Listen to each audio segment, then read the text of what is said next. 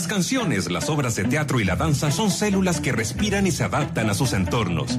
El arte, por lo tanto, es una escena viva. Arte valiente, patrimonial, con opinión y raíz chilena. Aquí comienza Escena Viva. Siempre por la 94.5 Radio Sach. La radio de un mundo que cambia. 3 de la tarde con dos minutos, lunes 6 de julio del 2020. Aquí comienza una nueva edición de Escena Viva en la radio USACH, una radio USACH que ustedes nos perdonarán la autorreferencia, pero tenemos que decirle, está eh, sumándose a las celebraciones del cumpleaños de esta casa de estudios. ¿sí? Universidad de Santiago de Chile está cumpliendo hoy día 171 años de historia, así que nosotros también, como una radio que, que nace al alero de esta casa de estudio, también queremos levantar eh, eh, un saludo, eh, hacer un saludo también, ¿por qué no? Y desearnos derechamente, ¿no? Feliz cumpleaños sobre todo a toda la gente que ha estudiado acá y los que hacen posible que esta casa de estudios siga siendo tan relevante para, para el Chile de hoy y del futuro, ¿no? Como lo ha sido hasta ahora. Así es que feliz cumpleaños, es un día especial para nosotros y tenemos harto contenido interesante preparado para ustedes para acompañarlos hasta las 17 horas. Desde su casa también, Muriel Rivero. Muriel, ¿cómo estás? Hola Mauricio, muy bien aquí esperando también este, este inicio de escena viva para esta semana que tenemos preparadas muchas cosas.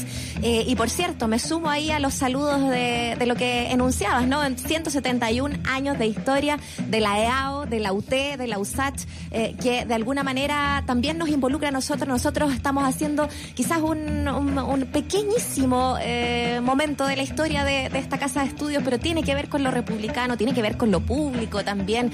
Con la importancia de poder generar y construir un país eh, y, hacerlo desde, desde la gente, desde los trabajadores. Así que ahí también nos sumamos a ese, ese saludo de todos quienes componen esta comunidad, incluso sus vecinos, ahí las Villa Portales y, y tanto más, ¿no? Y bueno, ya como tú lo decías, eh, hoy día es un día mmm, bastante especial también y bastante triste para los amantes de, de la música, del cine. Vamos a estar comentando de qué se trata también, pero para comentar nuestros contenidos vamos a partir eh, la conversación con Paulina García. Va a acompañarnos acá al teléfono, actriz de cine, teatro y televisión, para contarnos acerca de, bueno, lo que ha sido su trabajo eh, a través de eh, La Familia, una obra escrita por Marco Antonio de la Parra, protagonizada por ella, que abre una nueva apuesta en Cultura Finis en Casa, que es este espacio de teatro eh, a través de streaming que también ha estado llevando el Teatro Finisterra y que vamos a conocer un poquito más también a través eh, de lo que está haciendo la Pali García.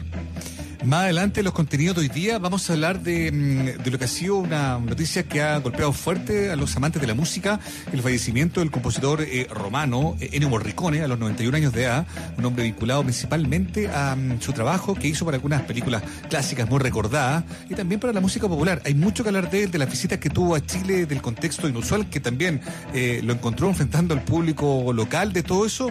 Vamos a conversar con René Naranjo, el periodista crítico de cine, de espectáculos también un gran conocedor de la obra de Morricone y de la importancia de la obra de Morricone, de la música de este compositor italiano que falleció hoy día eh, y que fue muy clave en entender la música como un elemento más, no como un complemento, no como un aditivo, no como un accesorio, sino que la música como un protagonista más de las películas donde se pudo oír su, su exquisito eh, talento. Así que eso también es parte del contenido que tenemos preparado para hoy día. Y más adelante, Muriel. Vamos a estar también conversando de música con Camilo Rivas, el eh, director musical y líder de la Combo Tortuga, esta gran agrupación eh, numerosa, me refiero también, eh, que está sumando en esta oportunidad un, un, nuevo single y que um, sumó la voz de Gonguana también en esta nueva canción. Lo vamos a estar escuchando y vamos a estar conversando de qué es lo que trae también como proyectos esta agrupación tan numerosa y que de seguro se hace también un poco más difícil en confinamiento, pero que están trabajando, están trabajando. Tal cual. 3 de la tarde, 6 minutos. Los titulares ya están hechos. Ustedes nos pueden seguir, como siempre, 94.5 frecuencia modulada en Santiago, señal digital en radiousach.cl y por lo pronto, desde este momento, ya están activas nuestras redes sociales, Facebook, Instagram, Twitter, siempre con la misma nomenclatura, Radio Usach, para que vayamos conversando sobre los contenidos que tenemos preparados para hoy día, iniciando esta nueva semana de Escena Viva aquí en la Radio Usach. Y partimos, Muriel, con música junto a Emociones Clandestinas, un nuevo baile. Ya estás en escena viva de Radio Sach.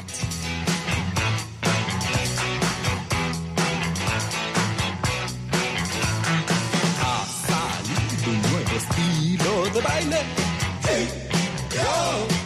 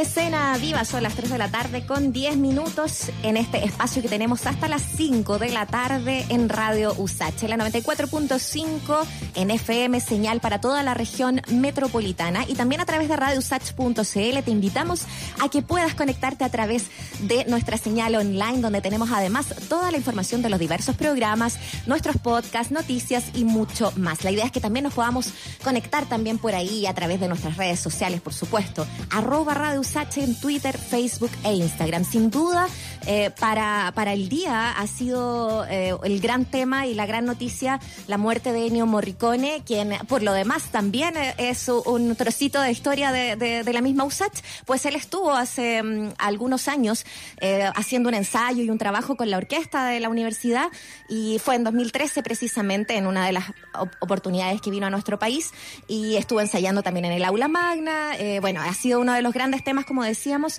y el, el autor y compositor que, que murió a los 93 años después de, de una, una caída ¿no? Que, que, tuvo durante estos días que se le fue complicando y que lo hizo incluso Mauricio eh, escribir una carta de despedida. Así es. Y, y que parte de esta manera. Yo, Ennio Morricone, he muerto. Lo anuncio así a todos los amigos que siempre me fueron cercanos y también a esos un poco lejanos que despido con gran afecto. Es una carta muy sencilla, pero que en el fondo eh, sirve para, eh, en el fondo, decir su adiós a las personas más importantes, más cercanas para él, eh, entre ellos su, su esposa, por supuesto.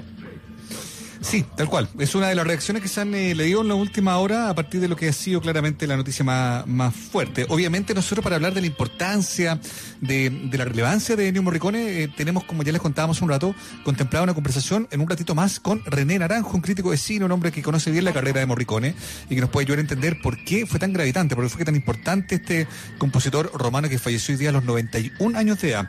Sin embargo, ya hay cosas que podemos ir compartiendo desde ya, en la que ha sido claramente la noticia del mundo de la música música, el espectáculo, la cultura más comentada del día, eh, podemos hablar de las eh, eh, reacciones que han tenido varias personalidades respecto de este deceso.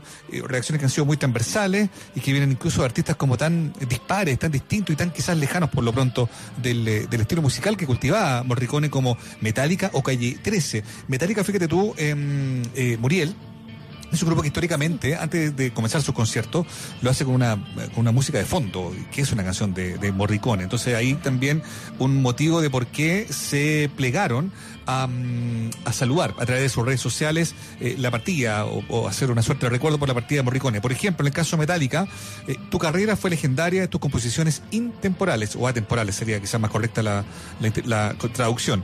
Gracias por definir el ambiente para tantos de nuestros buenos espectáculos desde el año 1983. Eh, Jean-Michel Jarre, eh, compositor eh, eh, británico, pionero también de la música electrónica, dice que Morricone representó un sonido único, magníficas melodías, una gran influencia fue y fueron también una fuente constante de inspiración, amor y respeto. Hans Zimmer, otro hombre que también ha hecho carrera componiendo música para películas, dijo estar devastado, dijo que Ennio Morricone un ícono y los íconos no desaparecen, son para siempre, no solo por los spaghetti westerns, sino también por eh, la misión, por ejemplo, la música que hizo en la misión, ustedes se acordarán, o Eras una vez en América, qué belleza de música, declaró a la BBC. Son, insisto, algunas de las eh, reacciones que han eh, eh, surgido en el último, en la última hora, digamos, ¿no? Desde que se supo de la partida de Ennio Morricone y ya estaremos, como lo decíamos al comienzo, hablando ya más estrictamente, más, más en profundidad de la importancia de la música de Ennio Morricone cuando nos toca hablar con René Naranjo en este contenido, en este tema, en esta noticia, en esta, en esta partida que ha golpeado fuerte el mundo de la cultura y del espectáculo. Y respecto a lo que decías tú, Muriel, de este ensayo que hizo en esta casa de estudio, ese video está en YouTube, fíjate tú, y es, sí. eh, eh, es notable, porque de hecho están okay. ensayando justamente la pieza esta de Ecstasy of Gold, como el éxtasis del oro, que es de la película El bueno, el malo y el feo, eh, que es precisamente la música que sonaba al comienzo de, la, de los conciertos de Metallica, esa película legendaria, con Lee Van Cleef, con, con Eli Wallach y con Clint Eastwood por lo pronto, ¿no? Bueno, ese pedazo, esa, esa, ese, ese trozo de ese, de ese, de esa pieza perteneciente a esa película, eh, la ensayó Ennio Morricone en esta casa de estudio y el video está en YouTube, se lo recomiendo, evidentemente yo creo que lo van a, lo van a subir a redes sociales, si es que no está arriba ya, sí. para que ustedes lo puedan apreciar. Lo pueden buscar ahí en la, en, la, en la página de YouTube, porque la cuenta de YouTube, bien digo, de, de la universidad, está ese recuerdo ahí y, y bueno, él, él, habla también, ¿no? Es como un, un, un, video que también va mostrando el, ensayo y lo que él, eh, lo que a él le va pasando también con, con este, con este, el estar acá. Eh, ensayando con la orquesta y algunos integrantes también de la orquesta que también quieren comentar también sobre, sobre lo que ha sido trabajar con este gran maestro. Así que de todas maneras una, una gran eh, opción eh, poder también ir revisando ¿no? estas bandas sonoras. Eh, ya se está haciendo yo creo los compilados de las mejores. Yo estoy segura Mauricio que tú ya tienes eh, ahí la selección más o menos de lo que vas a estar escuchando durante esta jornada. Sí. Yo, yo te, te imagino ya eh, con, con tu playlist listo. Eh, ¿O no? Sí, de todas maneras. O sea, desde muy temprano cuando leí, uno uno con niños despierta temprano, digamos, eh, con niños chicos, digo. Y, eh, y claro, efectivamente ahí eh, ya empezó a sonar en esta casa la música de Morricone, un hombre que estuvo en Chile en varias oportunidades. Bueno, de hecho, una esa visita evidentemente coincide con, con, con estos espacios que tuvo por el país. Estuvo en, el, en dos oportunidades, el, el dos días consecutivos, digo, en marzo del año 2008 en el Parque Bicentenario. En esa oportunidad estuvo acompañado por músico italiano y también por el coro de la Chile. Eh, fue un concierto eh, bien atípico. No sé si tú, tú estuviste ahí o tú fuiste, pero se obligaba Estaba llenísimo. eh, sí. que había que ir como con, con ropa semiformal. Una, Mm. una, una torpeza única, que él tampoco supo entender. Pero en fin.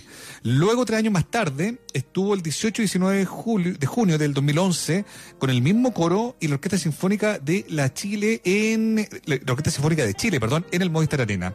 Y finalmente, no sé tú también estuviste en esa oportunidad, yo estuve en los tres conciertos, pero el 24 y 26 de noviembre del 2013 estuvo en el Bicentenario de la Florida. ¿Te acuerdas? Eh, Sí. En esta presentación bien recordada con Mike Patton. Mike Patton, el cantante de Fate No More, Sí. muy admirador también de Morricone, que andaba con su proyecto Mondo Cane, que también celebraba un poco Claro, el repertorio de la canción italiana. Exactamente. Eh, también ahí estuvo, y de hecho ese concierto fue muy polémico, fíjate tú. No sé si tú te acuerdas o si alguien sabe que ahí hubo una controversia grande, porque eh, eh, la idea era que Mike Patton abriera el concierto y Morricone cerrara el show en este espectáculo sui generis, típico, pero de, de- de- de un repertorio más o menos similar, ¿no?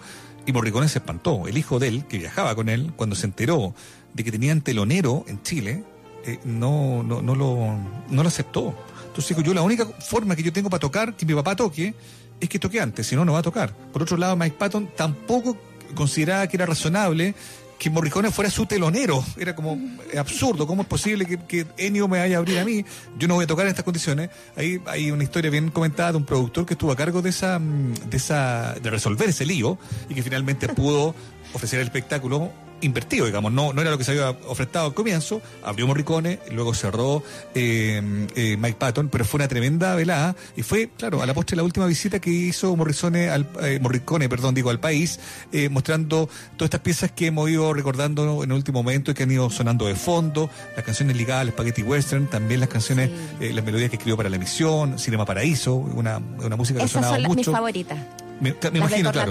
Son, son probablemente las más conocidas, pero él también tiene mucha historia, fíjate tú, eh, como compositor y como arreglista de cantantes populares italianos de los 60 Rita Pavoni, eh, Mina, Minazzi, son algunas de las personas que eh, eh, gozaron, por así decirlo, eh, de- del privilegio de que este, eh, de que este músico muy joven eh, se, se fuera como adiestrando en el mundo de lo popular, can- eh, arreglando canciones para músicos populares. Por eso que él tenía una sensibilidad, a pesar de que venía del mundo docto, académico, y que lo que hacía era eh, dirigir orquesta, su música tenía una sensibilidad popular, conectaba con, con- con- con alguna emoción de la gente, y no eran músicas tan crípticas, tan difíciles de, de- de- de escuchar cuando se trata de escuchar a otros músicos medianamente similares. Eso lo hacía tan único, creo yo. Probablemente René Naranjo podrá ahondar más en eso, ¿no? Totalmente, si le vamos a dedicar el espacio ahí completo porque porque de todas maneras ha marcado nuestra nuestra manera de ver y escuchar el cine de alguna manera, ¿no? Y, y- y por supuesto, como tú dices, también de la música popular. Y eso es, al final no hay límite, uno puede cruzarse ahí a todo, esa es la idea. Así que por eso estamos, est- estamos aquí eh, dispuestos a, a poder dedicar también eh, ese, ese espacio también a, a- a ir dilucidando el mundo de Ennio Morricone. Mauricio, te invito a que sigamos también con, con la música de nuestro programa, Sí. que podamos también eh, invitarles a nuestros auditores a seguir conectados a través de nuestras redes, porque ahí también van a encontrar todas estas cositas que vamos hablando. Vamos también dejándola a través de nuestras redes sociales, en nuestra página, para que también se puedan conectar ahí, para que vean el ensayo también con Morricone acá en la USACH y todo más. 171 años, además, que está cumpliendo esta universidad, EA UT USACH. Vamos a seguir, como decíamos, con eh, buena música. Nos quedamos eh, con Psycho, ¿no? Sí, Arder el cielo. Arder el Seguimos cielo. con más a la vuelta acá en Escena Viva.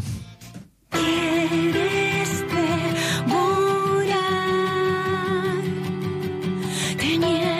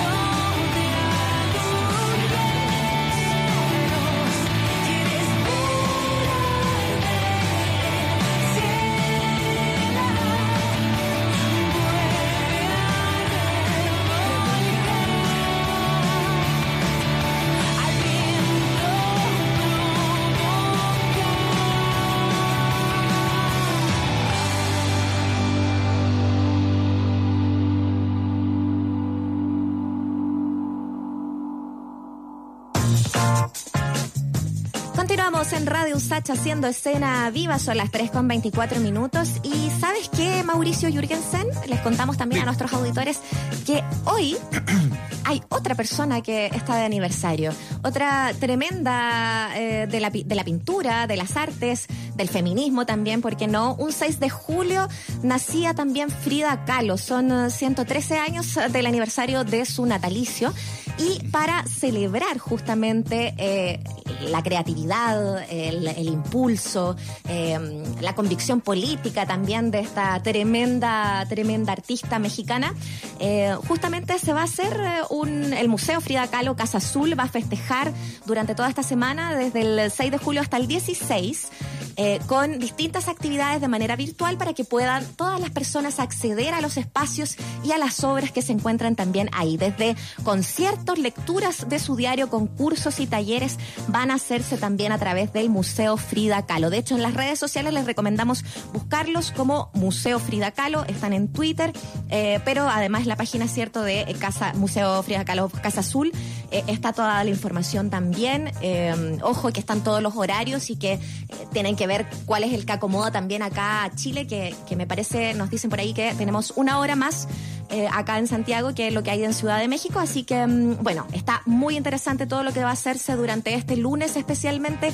Desde hecho, desde ya se podrían conectar y empezar a verlo. Luego de Cena Viva, por ejemplo, pueden seguir también conectados estupendo. con, con, con este museo y todas las actividades que tiene preparadas por el aniversario, aniversario de Frida, bien digo. Me quedé, me quedé en silencio. Tú sabes, por lo- lo- la- la- los silencios de, de la tecnología. Me pilló eso. Pero estoy de vuelta, estoy acá. Y estoy para contarte, Muriel, a ti y a todas y todos los que nos están escuchando, que este es el momento de mm, ingresar a esto que se convierte en una suerte de clásico en la primera media hora de nuestro programa. Las canciones con historia que nos trae Rodrigo Ulloa. Hoy día se detiene en un tema en particular muy potente, incluido en un disco clásico del 73 llamado The Dark Side of the Moon. Sí, hablamos de Pink Floyd y de Great Gig in the Sky. Rodrigo Ulloa, canciones con historia aquí en Escena Viva. Detrás de toda gran canción, Hay un gran suceso que le inspiró. detrás de cada momento culmine en el mundo de la música, Hay una anécdota que la inmortalizó. en USACH presentamos Historias que cambiaron la historia de la música. Junto a Rodrigo Ulloa, 94.5, la radio del mundo que cambia gracias a sus historias. The Great Gig in the Sky es una de las canciones más emotivas en la amplia discografía de Pink Floyd. Publicada en 1973 como parte del famoso Dark Side of the Moon, el corte fue escrito por el ya fallecido tecladista Rick Wright en colaboración con Claire Torrey, una cantante oriunda de Londres, quien se roba la película con su impecable interpretación vocal que de verdad pone los pelos de punta. Y a pesar que la banda pensaba pagarle solo 15 dólares por su participación, decidieron subir el monto luego de escucharla en las grabaciones. Otra curiosidad es que la voz que se escucha recitando el primer párrafo es de Gary O'Driscoll, portero de los famosos estudios Abbey Road, donde Pink Floyd registró The Great Gig in the Sky.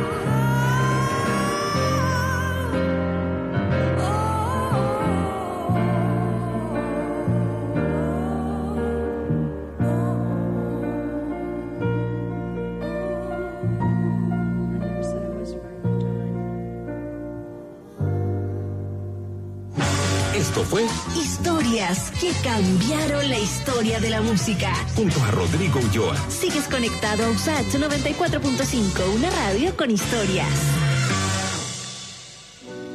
Es genial la historia de esta canción que nos eh, trajo hoy día Rodrigo Ulloa, The Great Gig in the Sky, una pieza eh, instrumental incluida en este disco Dark Side of the Moon del año 73 de Pink Floyd, donde efectivamente interviene Claire Torrey. Ella contaba en alguna entrevista que cuando se paró frente al micrófono, empezó a improvisar, pero en un estilo como más soul. Entonces, oh baby, yeah, y le dijeron al tiro, como eran los Pink Floyd, que simpáticos no eran precisamente, le dijeron como, a ver, para, para, para, no, no queremos eso.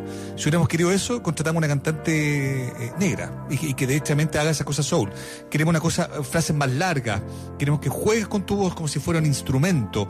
Y ella dijo, ah, ok, esto es lo que se busca, y eso es lo que se consigue, efectivamente, en una pieza muy significativa de un disco que tiene varios momentos muy importantes, pero este lugar que, que ocupa esta canción en el relato del disco Dark Side of the Moon es muy potente y es una interpretación que bien sabemos lo que hemos visto a, a Roger Waters o incluso a Dave Gilmour eh, mostrando algunos de estos espectáculos en vivo, ¿no? Eh, a- por el esfuerzo que le ponga el- el- la corista a la que le toca la difícil misión de cantar esto, la verdad es que nunca es igual a la versión en estudio que tiene ese atributo de, de- de haber capturado una emoción muy en particular de esta cantante llamada Claire Torrey, que, insisto, pasó a la fama y se transformó en una voz obligada, en un nombre referencial, eh, al haber participado en un disco tan importante como fue Dark Side of the Moon de Pink Floyd, un disco y una canción que nos trajo de vuelta hoy día Rodrigo Ulloa en estas canciones con historia. Oye, tremenda, tremenda canción para escuchar. Siempre me ha gustado mucho cómo se puede eh, incorporar la voz como un instrumento más, porque sin- eh, de alguna manera lo es, ¿no? Entonces, creo que tenemos buenos referentes también acá en Chile. ¿eh? Yo Sí. siempre me acuerdo de la Arlette Jequier, por ejemplo, de Fulano. El que tiene una voz maravillosa. Para ti, por lo menos. De acuerdo. Estamos de acuerdo ahí. Estamos de acuerdo ahí. Tremenda cantante también y tremenda intérprete. Bueno, nos deja esta, este gustito a más de The Dark Side of the Moon ahí Rodrigo Ulloa. Y con eso nos vamos a ir una breve pausa, Mauricio. Vamos. Pero regresamos al tiro. Así que quédate con la ra- 94.5, con radiosach.cl, que regresamos ya con más de Cena Viva.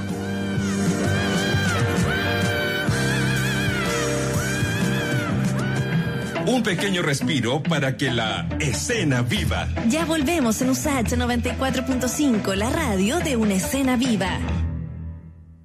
El Instituto Nacional de Derechos Humanos y Radio USACH te recuerda los derechos que tienes en tiempos de cuarentena. Durante la actual crisis sanitaria, algunas personas y grupos son especialmente vulnerables. Por ejemplo, personas adultas mayores en situación de calle, en cárceles, hogares u otros recintos. Recuerda que el Estado debe velar con especial atención por ellos y ellas. En tiempos de emergencia, el INDH promueve y protege tus derechos. Colabora Radio USACH.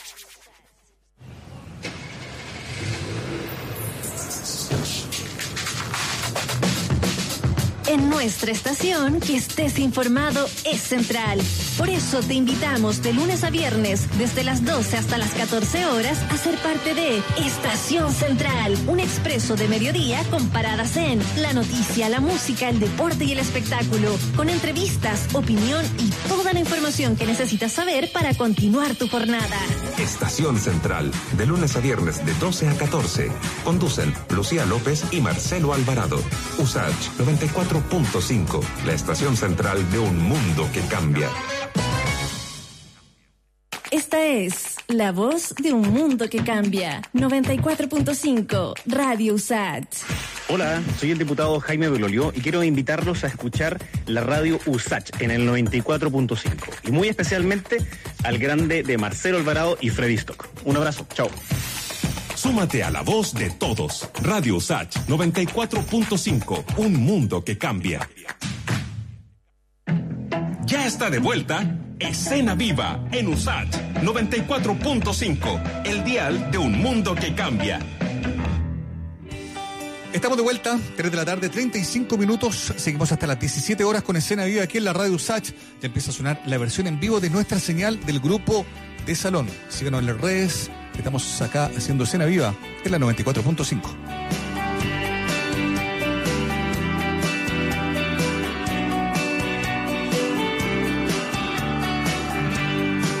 Puede ser fuerte.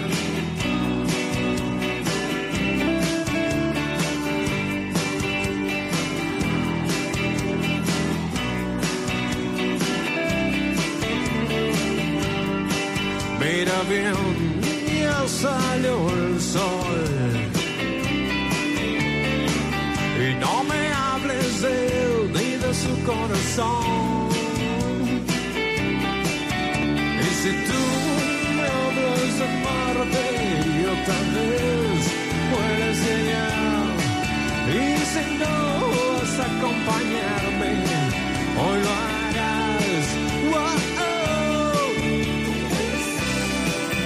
Señal, mirarte a los ojos y bailar. Te sientes mejor, te paso a buscar y hablamos de amor.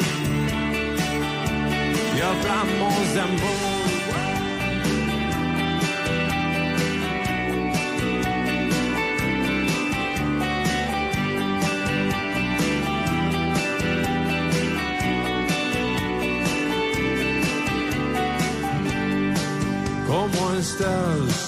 Ya llegué.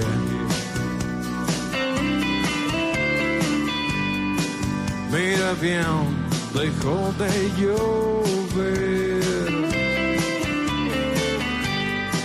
Puede ser nuestra señal de mirar hacia atrás y olvidar de una vez.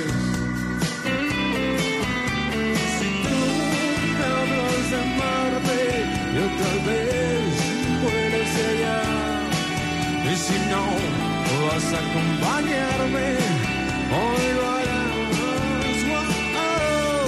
Y puede ser,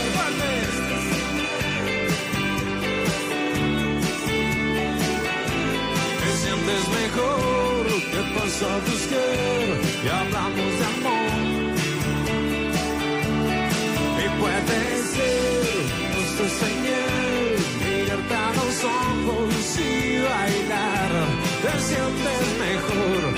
Paso a buscar y hablaremos de amor.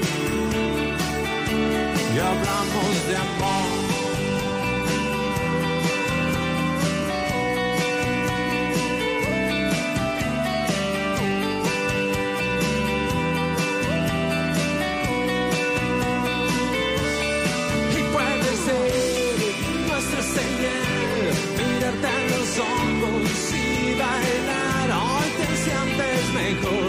Te paso a buscar y hablaremos de amor.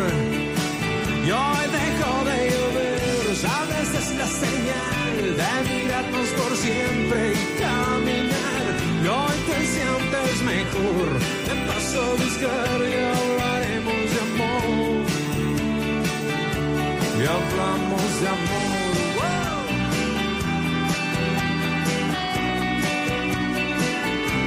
Hablamos de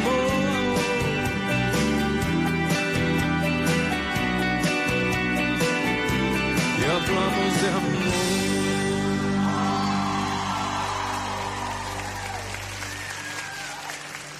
Y, y puede ser nuestra señal. te sientes mejor.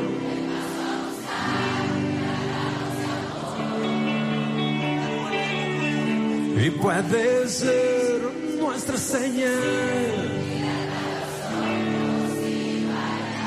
Hoy te sientes mejor.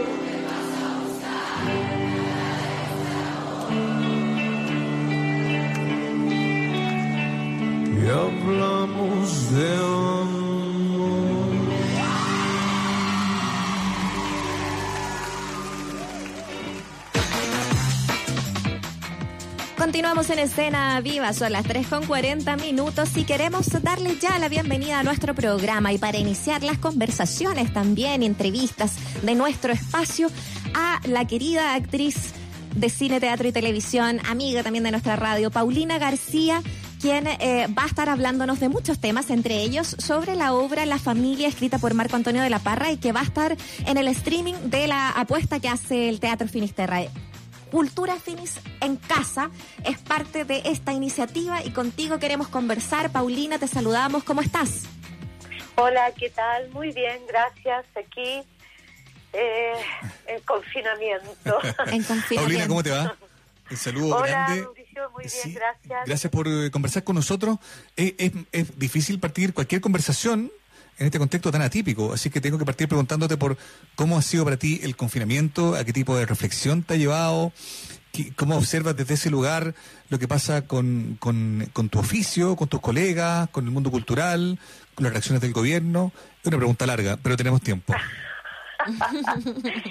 Eh, ya, ¿tenéis tiempo? Tengo tiempo.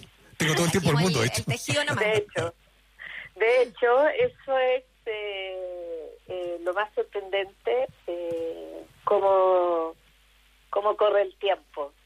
Mm. Eh, ha sido ha sido un, eh, un periodo eh, excepcional para todos eh, y, mm, y, y- y he tratado de que sea lo más eh, llevadero posible. Eh, últimamente está siendo más difícil eh, porque se empieza a sumar las cosas y, y uno empieza eh, a ya a darse con, con eh, todas las paredes empiezan a aparecerte demasiado cerca. Eh, pero pero ha sido un periodo también eh, de mucha creatividad. Bueno. Eh, Ya. eh, eh, como decía un amigo el otro día, en este momento todo el mundo está escribiendo algo, filmando algo, componiendo Sí. algo, dibujando algo, bordando algo, pintando Totalmente. algo. Bueno, eso ya es una ¿Y- ¿Y, señal, qué ¿no? te ha tocado a ti? A mí me Ah, tocó, me tocó eh, filmar, filmé una película al comienzo, eh, al comienzo de la cuarentena definitiva, como al principio de mayo. Eh, eh, ahí filmé una película y eh, para México, eh, donde hice todo. O sea, eh, fui la directora. Lo único que no hice fue el guion, porque era una idea de, de eh, una, una pareja mexicana que se lo entregaron a, a, a la Emma Barrientos, creo que es el apellido, eh, que es una guionista y ella hizo la bajada y, y, y- y lo demás fue eh, lo demás fue hacer y, y- y la pareja de la Emma hizo la dirección de fotografía que me la mandó eh, por mail. En el fondo me enseñó a usar la cámara para Emma Beltrán, así se llama. Eh, me enseñó a usar, a, a cómo poner la cámara, dónde ponerla para eh, eh, poder eh, filmar las escenas y los encuadres que queríamos y contar la historia visual de la historia que estaba escrita. Y entonces hice en el fondo de camarógrafo, de, de gafe, de técnico, de, de videoassist, de, de productora, de maquilladora, Oye, vestuarista, directora de qué arte maravilla. y además actué. Solo que en algunas escenas me equivoqué, o sea, cometí errores, por ejemplo, de mandar la, la escena sin, sin revisarla y, y la, la envié. Además, ¿me entiendes? Al final del día enviaba toda la escena. Eh, y, y en eso envié un material en donde no lo revisé y, y bueno, cosas que pasan, no estaba yo en escena, ponía todo toda la cámara, todo, se miraba el encuadre, encontraba fantástico. De hecho, me felicitó el director de fotografía de los cuadros. Me, me, me manda un WhatsApp y me dice, los encuadres están fantásticos, me encantaría que estuvieras dentro del cuadro. en lo posible verte. ¿ah? Oye, Paulina, y eso no es, sin pecar de, de un optimismo que, que, que cuesta tener en estos días, digamos, pero eso no es también una posibilidad que se abre en este contexto, algo que no había dicho nunca antes y que te permite también conocer más de tu oficio, de tu pega, de la pega que hacen otros también, en virtud de que tú también puedas brillar y verte, no sé. ¿Te, ¿Hiciste esa reflexión también? O sea, a ver, eh, son, son eh, eh, eh, cosas que uno hace saliendo del apuro, ¿no? Claro.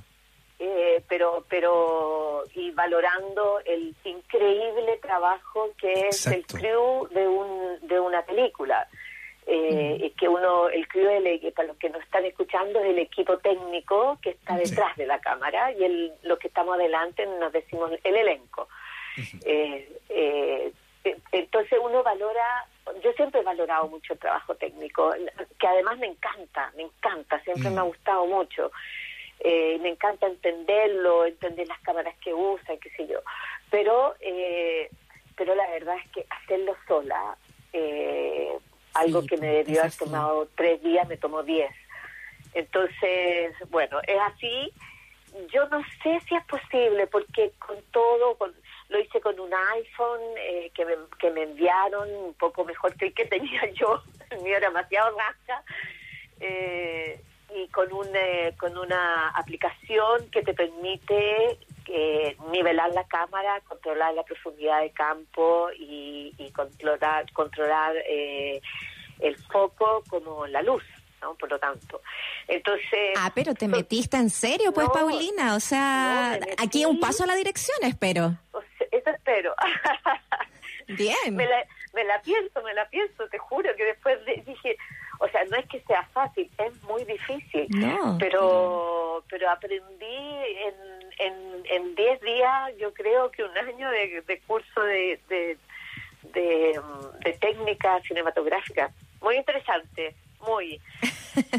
Entró el bichito, así que hay que hay que aprovechar ese impulso, Pali. Estamos conversando con Paulina García, actriz, eh, quien, quien nos está hablando de, esta, de estas nuevas posibilidades que se abren a propósito de las dificultades que tenemos hoy día, abrir también eh, ventanas. Paulina, en, en ese sentido, quizás, y ya que estamos hablando de cine, hace poquito Gloria estuvo en televisión abierta con eh, harto público que, que respondió inmediatamente en torno a tener, a tenerte también a ti, ¿no? Protagonista en esta obra tan, tan bella del, del Sebastián Lelio.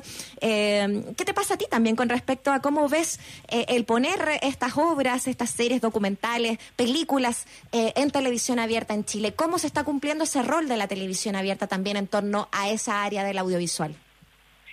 Estoy sorprendida por dos cosas. Una, porque me dices que, eh, que, que tuvo harto público, no sabía yo el rating que tuvo, eh, pero si fue bueno, me, me sorprende que todavía siga siendo bueno.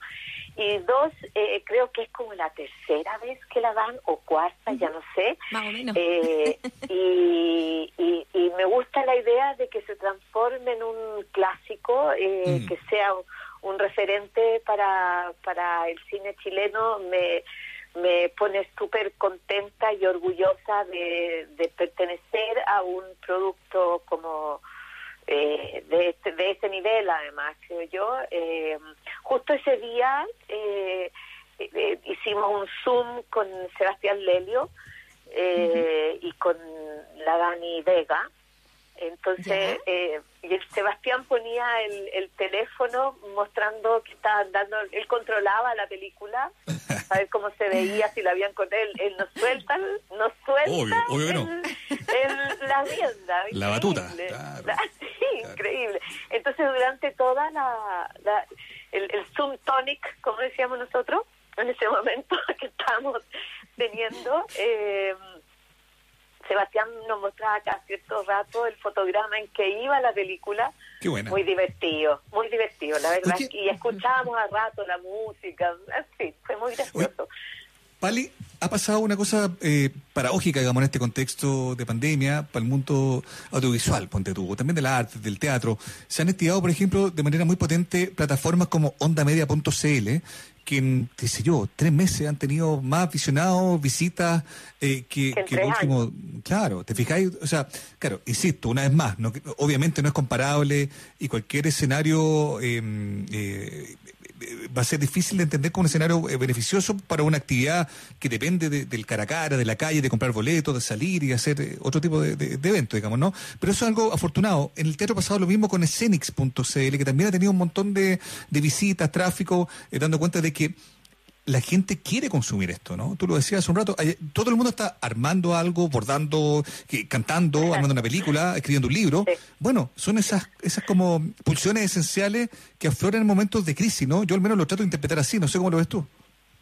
Sí, eh, yo creo que eh, por un lado eh, eh, creo que eh, recurrir a la creatividad es una es un viaje que uno se pega hacia un mundo eh, eh, distinto que el concreto en que vivimos y que es como viajar al exterior, como salir. Y creo que eh, bienvenido para todo el mundo que quiera hacer algo creativo, escribir, aunque sea una página, o pintar un mono, o, bordar un, un calcetín. O sea, creo que eh, para todo el mundo eh, hay en todo el mundo hay espacios de, de la creatividad hay espacio para la creatividad y por otro lado creo que esas iniciativas que como Onda Media y como Escenix que las hay extraordinarias eh, bien por la Patricia Neira y Esteban Larraín que hicieron esa esa página que es un proyecto largamente acariciado por ellos. Eh, y por Onda Media que eh, que es un eh, proyecto precioso que hace rato que tenía muy buen material. Yo lo, yo ya lo conocía, lo había he visto muchas cosas ahí y, y, me parece increíble que la gente tenga ganas de ver cosas chilenas y eso me, me emociona. Me emociona porque hay una una oferta de teatro y cine internacional de muy buen nivel eh, o sea, tú puedes entrar al The, al The National Theatre de Londres y, ver una obra de teatro de, de, que estén exhibiendo ahí, ¿no? Entonces, eh, que quieran ver eh, teatro nacional es, es, bien estimulante. Totalmente. Y que espero que eso se traduzca después en, en público en, en las salas, tanto de cine, de público real. Creo que que no se vayan las ganas, pues. No, porque la verdad es que ver cine en pantalla grande no tiene ni una relación con verla en, en, en, en el computador o en la tele, ¿no? Yo yo ahora estaba viendo el, el código rojo de Stanley Kubrick, el teléfono rojo de Stanley Kubrick, se llama así, no, se llama así. Eh, ¿Cómo se llama esta película? Doctor Strange, no, tampoco. Eh, la, de lo, la del ataque ruso a Estados Unidos, que es una comedia, que es blanco y negro. Peter Seller. ¿Ah? Con Peter, Seller. Sí, Doctor Strangelove. Doctor Stanley Kubrick. Ah, sí, así, se llama. Sí, Stanley Kubrick.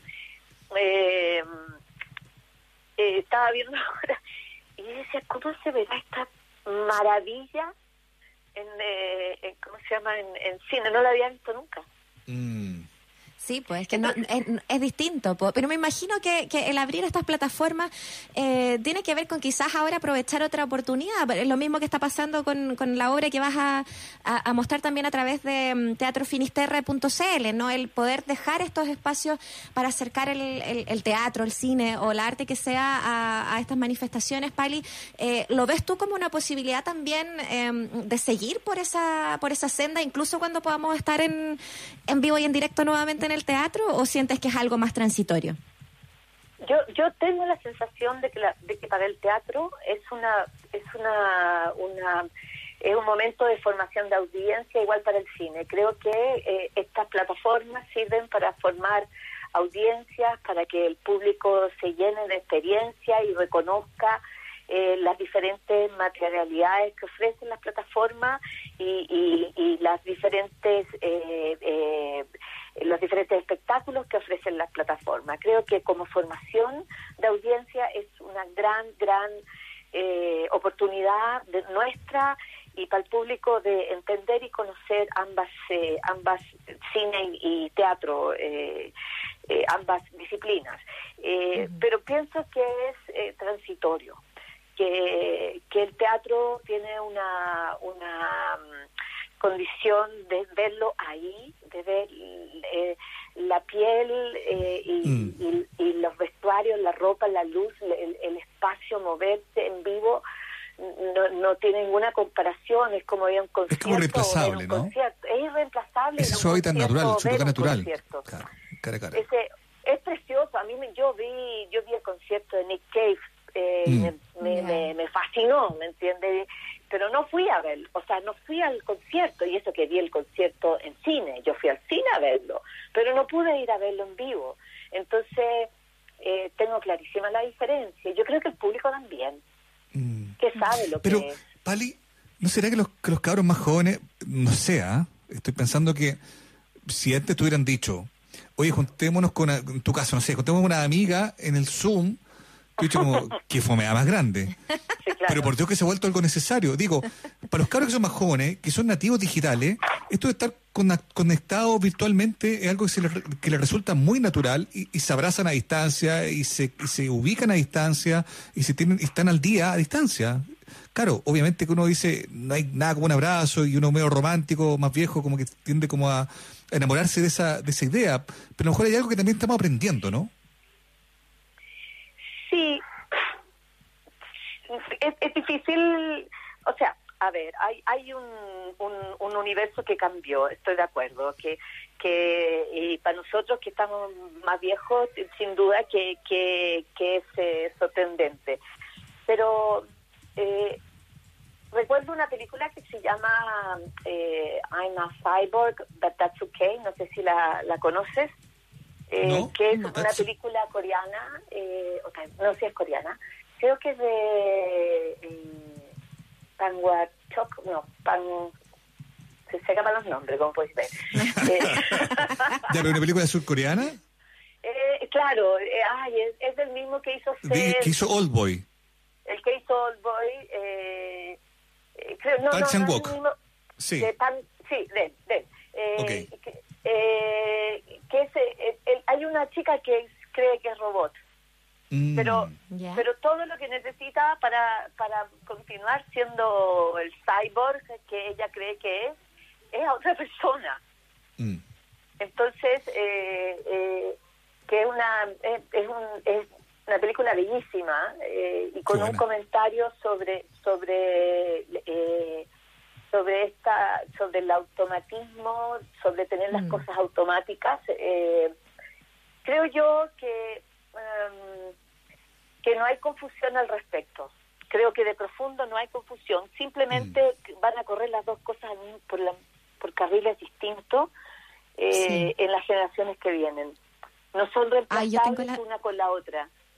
La misma sensación, Pali, de que, de que de alguna manera siempre se ha, se ha- se ha dicho, ¿no? Que el libro, a lo- si, se, si se moría o no con los ebooks, eh, o, Sí. o el cine, o y no, siempre, siempre, si el disco o el vinilo se morían con el digital, y no, siempre va, va a haber ese valor, siento yo, o quiero creer que así va a ser. Pali, eh, en virtud del tiempo, nada más pedirte que, que nos cuentes y nos des los datos y la invitación para, para esta obra que se va a dar a través de la plataforma teatrofinisterre.cl, que es La Familia, una obra de Marco Antonio de la Parra. Cuéntanos un poquito y brevemente y, y dar la invitación también para, para verte. Eh, mira, es, es, esta es una obra que pertenece a una, a, un- a- a una obra que se llama La Vida Privada, de, que es de Marco Antonio de la Parra, es una obra de los años 90, eh, y es, eh, o principio del 2000 creo que es. Eh, Es eh, un díptico, es, una es la familia y la otra es pornografía, y nosotros tomamos eh, la familia, eh, de hecho la íbamos a hacer el próximo año en vivo. Eh, pero la pandemia adelantó las cosas y decidimos hacerla por Zoom porque cabía la posibilidad de hacerla por Zoom. Ahora no es eh, no es, es una una a ver, hay dos cosas eh, que, que son importantes. Una es que la historia es eh, sobre el, eh, el- un padre y una madre que están separados y tienen una hija que ha tenido un, un accidente y eh, en, en auto y se entiende que murió el compañero en el auto y ella quedó en shock. Entonces, y la madre, eh, la madre es eh, muy inestable emocionalmente y hace todo lo que puede por, eh, por estar con ella, pero es inestable emocionalmente, por lo tanto es poco lo, que puede resolver. Y un padre que no la ha visto en mucho tiempo. Entonces, eh, entre esos padres, esos dos padres no saben mucho qué hacer con ella. La- eso te lo, es como para contarte la historia, la dirige Luis Ureta, y, em, y lo que hicimos eh, técnicamente es que eh, el Zoom es la plataforma, pero no es una llamada por Zoom la obra, sino que es eh, la cámara eh, eh, observa lo que sucede dentro de la casa de cada uno de estos padres. Y, mm, eh, y la cámara pasa a ser un poco la mirada de esa niña, de esa niña en, en shock. Eh, estamos haciendo un trabajo como, en, en mi caso, a cuatro cámaras eh, y en el caso de Pancho a tres, creo. Eh, es eh, un tour de force donde yo corro con las cámaras para distintos lados en la casa poniéndola eh, y, que creo que está muy interesante. La obra, es, como todo lo de La Parra, es muy brillante y, y, y, viaja entre el humor y el dolor eh, con, con, mucha velocidad y con eh, mucha precisión también. Eh, eh, esta, esta obra era una obra que tenía eh, varios personajes más, pero Luis Ureta lo, la, la convirtió en, en, el encuentro o desencuentro más bien este, en este par de, de padres incapaces de poder darle una mano a su hija.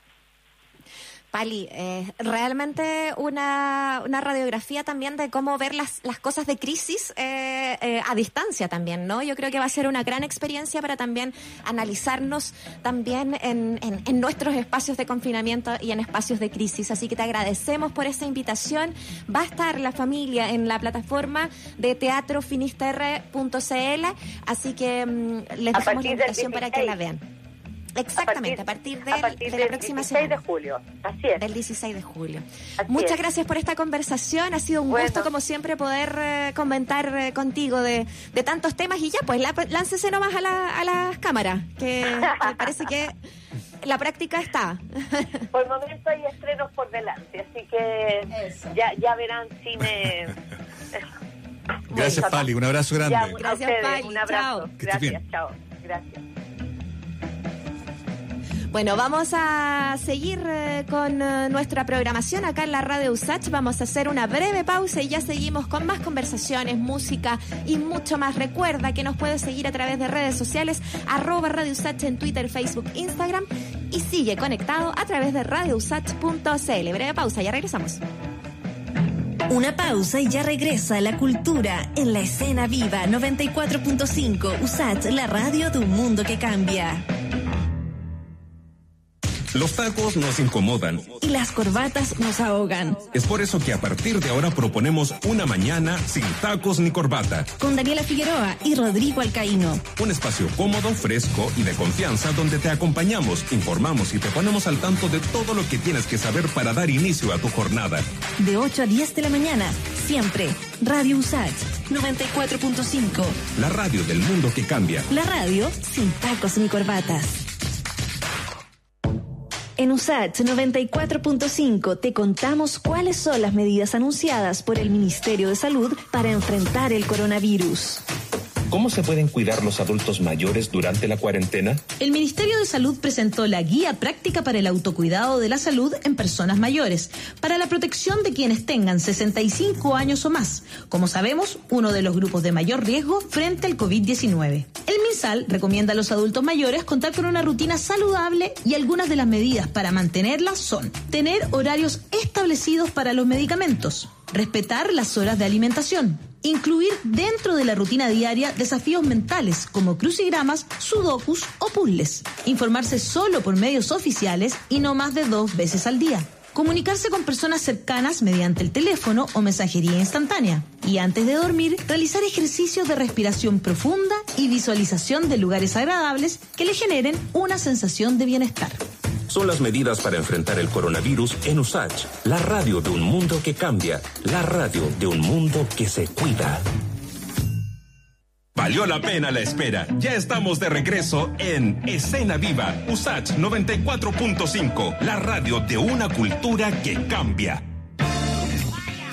Así tal cual, la radio de un mundo que cambia, de una cultura que cambia y que nosotros seguimos aquí difundiendo a través de Radio Usach, la 94.5 y radiousach.cl, arroba Radio Usach en Twitter, Facebook, Instagram.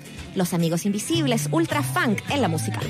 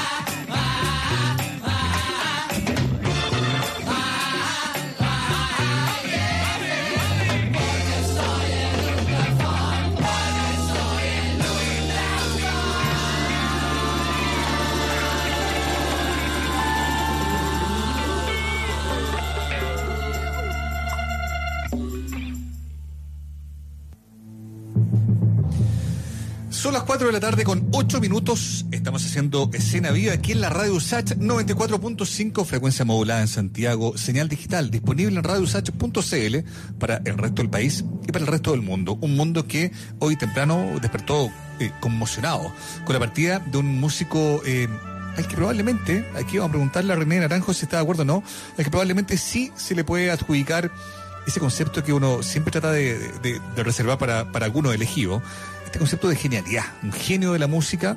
Eh, eh, René Naranjo es un eh, periodista, un conocedor del cine y no tengo ninguna duda, también un gran conocedor de la obra musical de este compositor romano que falleció hoy día a los 91 años de edad, dejando una, una gran conmoción, me atrevería a decir yo, en el mundo del espectáculo, del cine y de la música. René, ¿cómo te va? Bienvenido a Escena Viva. Hola Mauricio, ¿cómo estás? Hola, René. saludarte. Hola Muriel, ¿qué tal? Lo mismo, René. Primera vez que converso con Mauricio, sí al aire además. así Es verdad. nos conocemos hace tantos años. Mucho tiempo. Muy Sí. contento que estés acá. Pensamos en hablar contigo, René, precisamente para poder poner en contexto, ¿no? Porque uno lo puede ver desde el lado de la música, pero también puede verlo desde el lado del cine, y ahí evidentemente tu, tu conocimiento nos ayuda a poder em, situar de mejor manera lo que significa la partida de Ennio Morricone. El teléfono, el micrófono, perdón, es todo tuyo. Sí, eh, tú hablabas de genialidad, yo creo que sí, aquí hay, aquí hay una dosis importante de genialidad en este músico romano que a los 33, 34 años, en medio de los años 60, se pone a hacer la música de los spaghetti western, un subgénero del western. Eso es importante ponerlo en contexto, unas películas de bajo presupuesto que se filmaban en Andalucía, en el sur de España, y que eran como un reciclaje, eh, un poco lo que votó la ola del western, ¿no? Claro. O sea, no, no era un no era un, un género cinematográfico que fuera visto con, con demasiado con, que tuviera demasiado prestigio Claro. frente a la crítica y frente al, al- a la academia, por decirlo así. Oye, René. Pero aunque aunque sí tenía una gran llegada con el público y ahí es donde eh, Mauricio eh, hace, hace estas partituras geniales Claro. eh, Morricone basándose en lo que fue su gran aporte, la melodía, la armonía, ¿no es cierto? El, el saber crear músicas que incluso fueron más populares que las películas. Ex- Exactamente. Mm, Alguien eso. lo decía alguna vez, ¿no? Eh, Él entendía la música como un protagonista más, no como un accesorio, no como un complemento, no como algo que acompañara, al contrario, como algo que era protagónico y lo pudimos ver en muchas películas. ¿Hay algo no contado o pocas veces abordado, René, respecto a su carrera como productor de solistas populares en Italia de los 60? La Mina Minazzi, la, la Rita Pavone. Él hacía arreglos. ¿Cómo es que este este arreglista, por así decirlo, este músico eh, eh, joven, trabajando con estas figuras de la música pop, por así decirlo, salta al cine y empieza a meterse lleno en, en labores más complejas que, es, como por ejemplo la música incidental, la música que él finalmente terminó componiendo. Eh, bueno, ahí también trabajó con Gianni Morandi, otro grande de la, de la Otro canción italiana. Ciertamente. Lo que pasa es que eh, una de las grandes virtudes que tenía Morricone es que era un gran orquestador, que es finalmente una clave de los grandes músicos que, que trabajan para el cine y logran plasmar de la mejor manera sus creaciones. ¿no? O, eh, muchas veces se usa que un compositor, sobre todo en la industria del cine, en la gran industria, un compositor compone y otras personas hacen los arreglos. ¿no es cierto? Que equivale casi a, a crear otra obra. ¿ya? El, en cambio, Morricone eh, creaba, componía y hacía los arreglos y hacía unos arreglos muy atractivos, ¿ya? como los que de las películas que estábamos hablando, El bueno, el malo y el feo, con esa guitarra eléctrica que, que crea todo el clima del, del oeste, ¿no? que sabe darle un sabor especial. Y, y pasa de la música popular y salta al cine a partir de una amistad muy querida para, para Morricone, que era Sergio Leone, ¿cierto? su gran amigo de la infancia, habían ido al colegio juntos, y Leone se dedicó al cine y empezó a dirigir estos spaghetti western, que además protagonizaba a Clint Eastwood, por unos dólares más, por un puñado de dólares, y El bueno, el malo y el feo, tres películas entre el año 1964 y 66 que instalan este subgénero y que también instalan eh, la estética de Leone, que dicho sea de paso, era un enorme cineasta, un extraordinario cineasta, poco reconocido, ¿ah? pero es un gran, gran cineasta. Y, eh, y justo el- se produce esa amistad, esa esa dualidad, esa dupla, digamos, entre eh, Morricone y Leone para generar este estilo que se convierte en tan, tan influyente. Eh, siento que eh, ahí se gesta, Mauricio, un, uno de los fenómenos de la música de cine, ¿no? Una- en, esa, en esa dupla, en ese trabajo de, de Sergio, de Sergio Leone con, eh, con Morricone. Y luego, ya en los 70, Morricone empieza a ser admirado por, por la gran industria del cine. Yo siento que mucho tuvo que ver en ello la recuperación de la melodía, lo que te citaba antes. Porque la música de los años 60 y 70, si tú ves las películas de Antonioni, eh, las películas de Claude Chabrol, ¿no es cierto?, el cine, el cine de autor europeo, era un cine que había adoptado la música contemporánea, esta música abstracta, donde no hay, donde no hay Eso- melodía, donde que funciona con disonancia, digamos, ¿no? Es, es muy interesante eso, René. Quisiera llevarte a, a ese lugar, porque, porque siento que, claro, hay una, una mucho de lo que se puede decir de- sobre Morricone en torno a- al legado que deja en el cine, pero me parece también súper relevante, eh, a propósito de lo que comentaba y la pregunta de Mauricio, eh, con la música en general, porque siento que él baja las barreras de, de cómo poder pasar de la música popular a la llamada docta, entre comillas, que no sé si, si hoy día también se llama, se debiera llamar así, pero, pero quisiera que, que nos comentaras tú de eso, ¿no? De cómo, cómo eh, él deja una influencia en general en la composición, que es posible moverse. Y, porque, porque además compuso tantas obras eh, que, que es impresionante. O sea, uno ve el registro y es increíble la cantidad de obras eh, realizadas por Morricone.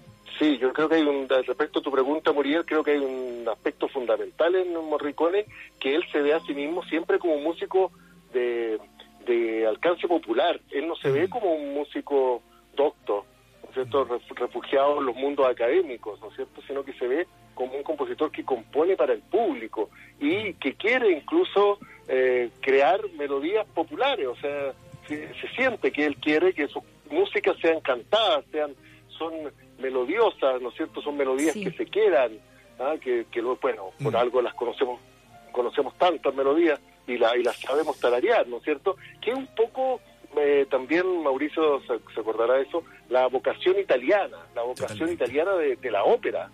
Del, del siglo XIX, cuando Oye. Verdi componía la Done Mobile, ¿no es cierto? Y el público salía cantando el teatro. René, La- es, la- es la- es un continuador, yo lo veo como un continuador de, la, de una línea De italiana, pero claro, pero pero así de la quintesencia italiana. Oye, René, ¿y habrá sido eso, quizás ese perfil de ser un músico eh, popular en un mundo, anda, a- decir tú, no sé, más académico, lo que, lo que hizo que el reconocimiento le fuera algo tardío? Porque pienso que La Misión, Cinema Paraíso, todas las, melodías que hemos ido recordando en la última hora, muy populares, muy recordadas, piezas valiosas en sí mismas, incluso como tú bien dijiste al comienzo de esta conversación, a veces más importante que las mismas películas donde, donde estaban, digamos, ¿no?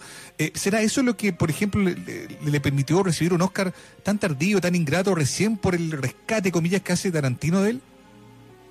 Claro, él tuvo cinco nominaciones al Oscar, por bonitas películas, se la puede nombrar porque merecen una mención. Eh, en 1978, Días de Gloria de Terrence Malick, que es un magnífico film. Sí. Bueno, La Misión, el 86, Los Intocables, el 87 de Brian Ujú. De Palma. Baxi, que es una película un poco olvidada de, de mafiosos, Mm. de 1991, y Malena de, de Sí, Giuseppe Tornatore, de Tornatore. del año 2000, claro, con Mónica con Mónica Bellucci. Y yo creo que sí, Mauricio, ahí, ahí hay dos aspectos en el tardío reconocimiento de la Academia. Bueno, esos cinco nunca ganó. Entonces, en 2007 le dieron un Oscar honorario. Eh, hay un hay dos cosas ahí veo yo en la- el tardío reconocimiento de la Academia. Por un lado, esta vocación tan popular, ¿no? Porque porque la música de cine uno está acostumbrado a, a músicas más doctas, pues, como Bernard Herrmann, por, por citar un nombre, claro. o Danny Elfman, en tiempos más recientes, ¿no es cierto? Músicos que, que componen estructuras más sinfónicas, más per- que pertenecen a, a otra escuela que viene a la más alemana, si se quiere, en fin, de otra parte, ¿no? Y esa es la música que habitualmente es más valorada. Y yo creo que sí, yo creo que él no fue tan eh, tan premiado, eh, tan considerado por por esta vocación más popular, por esta cosa de, de, vol- de volcarse a la melodía, y luego porque no quiso rendirse a Hollywood, porque él recibió numerosas ofertas para irse, incluso a Sí, instalar a Los Pero no se fue. pero no se fue nunca. Eh, como Mm. buen romano, dijo, yo, no, yo de aquí no salgo. Oh, toda la razón. De esa, de esa Oye, ciudad y- maravillosa. Y, él vivía y- y en eso es- centro, Es muy valioso también para el cine italiano, René, como quizás dejar también co- como esa impronta de que, que quizás suena de perogrullo, ¿no? Lo italiano de sus canciones, perdón, de sus temas, de sus composiciones, eh, pero, pero en el fondo su compromiso también con el cine local y con el movimiento eh, de, de Tornatore, de, de Leoni también. Entonces, como que hay una cosa muy local también que, que, que se hace a través de, de su música. Sí, claro, bueno, trabajó con Pasolini, con Bertolucci, hizo la música de Novecento, que es una que es una épica, una gran, gran película. Sí, claro, él se sintió muy cercano. eh, ¿Viste? Cuando los músicos trabajan con sus amigos, con quien se siente cercano, su mundo romano, ahí, como te decía, ubicado en pleno centro, su departamento en la Plaza Venecia, en lo que se llama el altar de la patria, ahí en pleno centro de, de Roma, ¿no?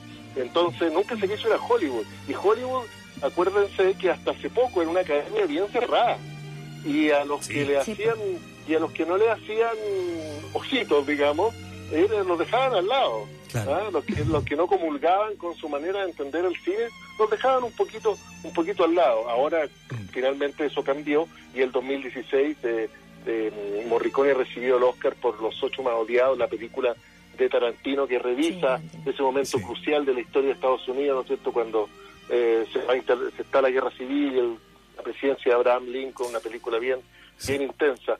Eh, yo creo que sí, sí. Está- estamos hablando con René Naranjo, eh, crítico, periodista, un gran conocedor del cine en general, pero también obviamente de la influencia que tuvo eh, Morricone. Y ahora que suena esta música del bueno, malo y el feo, yo creo que también un, elemento, probablemente René, no sé, tú compartes, que, fue clave en, lo que él hizo, es que fue un gran innovador.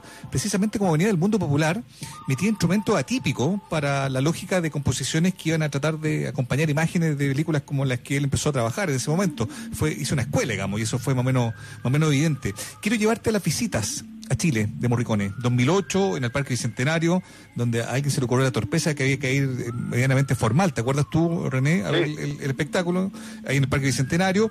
Luego regresó eh, al Movistar Arena el 2011 y lo último fue en el Bicentenario de la Florida en el 2013. Me imagino, René, que estuviste en alguna de esas presentaciones, si no en todas. ¿Qué podemos decir de esos shows, de esas, No, de esas presentaciones no, más bien? yo la shows quizás no es el mejor concepto. De esa presentación de Morricone acá en Chile. La última presentación yo no la vi y la primera me parece que el 2008 la vi por la televisión, ¿no? Se transmitió por televisión, si no me equivoco. Sí. y mm, solo lo vi una vez en vivo. Eh, pero claro, pero acuérdense de un detalle, ¿eh? cuando se anunció que se iban a regalar entradas gratis para Morricone en el 2008 Sí. y hubo y tuvo que intervenir carabineros porque se volcó el público a la estación Mapocho. Una, una cosa insólita que nunca había razón. ocurrido Qué bueno que te acuerdas que de eso. nunca, sí, nunca había ocurrido. Yo estoy, que estoy buscando información y habla de la popularidad de Morricone, totalmente inesperado. Yo, yo me acuerdo que en ese tiempo era totalmente inesperado eso. Y, eh, y bueno, y, el, y el- y el- el concierto fue en Vitacura y alguna mucha gente de las primeras filas se paraba en medio de la- del concierto y se iba, ¿no? Otra, otra actitud súper chilena de, de cierto sector también. ¿ah? Sí. Y él, como director de orquesta, transmitía toda la fuerza y toda la intensidad de su música eh, en vivo. Y me interesa lo de los arreglos que tú citas, Mauricio, porque, porque creo que es súper importante. O sea, creo que, creo que cuando él incorpora voz solista, eh, guitarra eléctrica, estos guau guau, eh, coro, ¿no es cierto? Hace un aporte a la música de cine realmente extraordinario, que quizás, estoy seguro, en ese momento no, no, no pareció tan importante Claro. artísticamente, ¿no es cierto? Parecía más bien una cosa pop, ¿no es cierto? Y a mí, y a mí me tomó tiempo también apreciarlo más artísticamente. ¿ah? A mí también me pasó eso. ¿ah? De, después decir, Claro. después, claro, con el tiempo, después de ir diciendo, al escucharlo, al verlo, al ver cómo estaba compuesta la orquesta y todo aquello, tú dices, ah, bueno, pero este gallo realmente es un genio. o, sea, Claro. o sea, realmente detrás, detrás de estas melodías populares, de este trabajo eh, que, hemos, que hemos hablado eh, de, la, de toda la, la armonía y la melodía, eh, se esconde una creación musical potentísima e inspirada y que eh, lograba e- esta cercanía con el público que hoy eh, es mucho más valorada probablemente porque porque es más rara, ¿no es cierto?, de encontrar esta, esta cercanía de la música, esta emoción que provoca la música. A mí me pasa con La Misión, por ejemplo, que yo encuentro que es una mala película La Misión, Me parece que es, Sí. que es una de las peores películas que ha ganado el Festival de Cannes, de hecho. Eh, yo no, Yo creo que le ayudó soportaría- harto Morricone. Es que claro, Claro, yo no, yo no sé si soportaría ver hoy día ah, esta cosa de Robert De Niro español, ¿no es cierto? sí, Ah, no, sé- no- no sé si me importaría verlo de nuevo, ¿no? Y es, que es un tipo de película que estoy seguro que envejeció muy mal. Sí, Y en cambio la música de Morricone ha crecido con el, con el solo de oboe y los coros y todo el trabajo que Claro. tiene, ha crecido mucho más que la película. Entonces tú dices, en realidad, había ahí una genialidad que quizás algunos como, como yo mismo nos supimos en, en un momento valorar tan, tan en su amplia dimensión artística y que, que con el tiempo, que suele ocurrir, se revela en toda su creatividad y originalidad Mauricio Muriel. Oye, Re- René, y ya que estamos, y ahí también no sé, Muriel, ¿qué, qué piensas tú? Si tuviéramos que, que- que hablar de, la- de las mejores, de las mejores composiciones, quizás no necesariamente las más conocidas, al menos las que a ti tú sientes que son que es su mejor trabajo, su mejor su mejor versión. Eso por un lado, y lo otro, René, sí, Morricone tiene un símil, porque de hecho este año iba a recibir el premio Príncipe de Princesa Asturias de la arte, bueno, lo más importante de España, con John Williams, que es un nombre que en la última hora también se ha señalado como un nombre que podría estar a la altura de Morricone. ¿Tú compartes aquello o sientes que hay una gran diferencia entre ambos? Yo siento que John Williams, mira, me pasa algo muy parecido. Es que eso pasa con los compositores populares. Uno tiende a irse por una desviación profesional, yo creo, formativa, a con lo- con quizás con compositores más abstractos, más, más eh, enganchados con la música del siglo XX, lo que se llamó la música contemporánea, en fin. ¿ah? Pero John Williams es un, es un compositor extraordinario, es un compositor genial. O sea, uno, yo, la última que la última música que hizo para la película más reciente, El ascenso de Skywalker, es una especie de ópera. Es una, cada personaje tiene su tema, funciona con sus leitmotiv, eh, de verdad tiene una, una, una ambición estética y un impacto impresionante, una orquestación. Te fijas que tú dices, wow, aquí de verdad que hay una, hay una, hay una creación eh, genial. ¿No es cierto? Y siento que, que están hermanados en eso. Son compositores populares que a medida que han ido pasando los años, eh, Mauricio y Muriel, han ido, que han ido pasando los años, eh, ha ido eh, eh, quedando súper clara la potencia de su aporte artístico, de su, crea- de su creatividad. Entonces, Pero sí, o sea, o sea, en un, mira, un tema como el de Indiana Jones, por ejemplo, de Sí, tarita, que parece tan que parece tan sencillo, tanto dice aquí hay de verdad y hay creación y hay capacidad de llegar al público, hay capacidad de emocionarlo, de identificar eh, la película de inmediato con la música.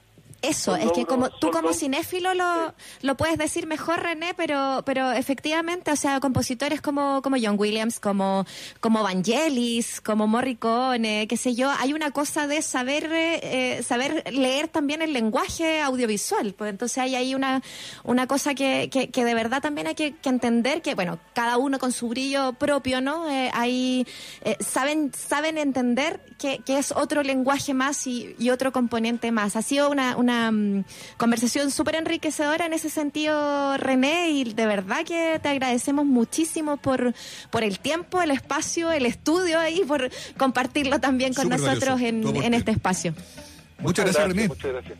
Muchas Mauricio. Muriel, encantado de conversar con usted y les deseo mucho éxito con el programa. Y la Radio USAC, que está aniversario, también la universidad, Sí, un pues. saludo para Tal la Universidad cual. de Santiago. Muchas Gracias, Un abrazo, muchas un abrazo Un abrazo. gracias. Chao. Buenísimo, me encantó. Oye, todo lo que tremendo, análisis. con René. ¿Viste? Le puso, Sí. le puso eh, contexto, que era lo, lo que necesitábamos saber. Porque, claro, a veces las noticias uno lee el titular y dice, sí, fue un gran compositor. Pero ¿por qué lo fue? ¿Dónde estaba su relevancia? Y eso nos puede ayudar, perdón, a entender mejor.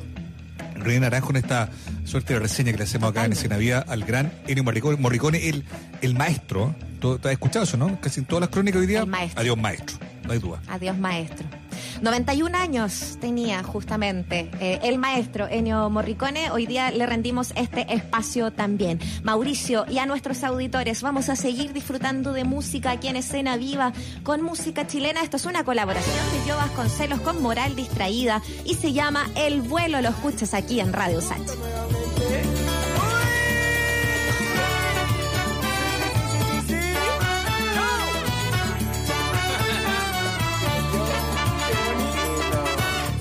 Dijo que era cierto lo de su papá, El cuento del abuelo se hizo realidad. La falta de futuro, de oportunidad, lo hizo emigrar hacia otras tierras. Su instinto de guerrero lo hizo navegar. La falta de dinero no lo hizo dudar. Una vez que se parte ya no hay vuelta atrás. Hay que triunfar si te la puedes. Queda claro que nada en la vida es porque sí. Si reír, no llorar. Cuanto antes lo sepamos comprender, creceremos en paz. Y ese cielo estrellado que a todo le da sentido, protege de noche cuando el corazón aprieta. Recordar en la vida no son precisamente cosas, lo que vale se siente, se percibe, no se toca. Está en mi forma de caminar, mi manera de saludar. Bienvenida sea la persona de otro país.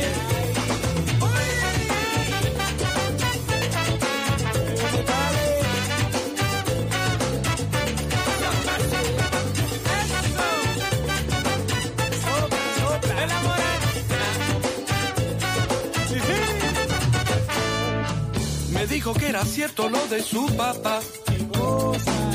El sueño de la abuela se hizo realidad. La falta de futuro, de oportunidad, lo hizo emigrar hacia otras tierras. Su instinto de guerrero lo hizo navegar. La falta de dinero no lo hizo dudar.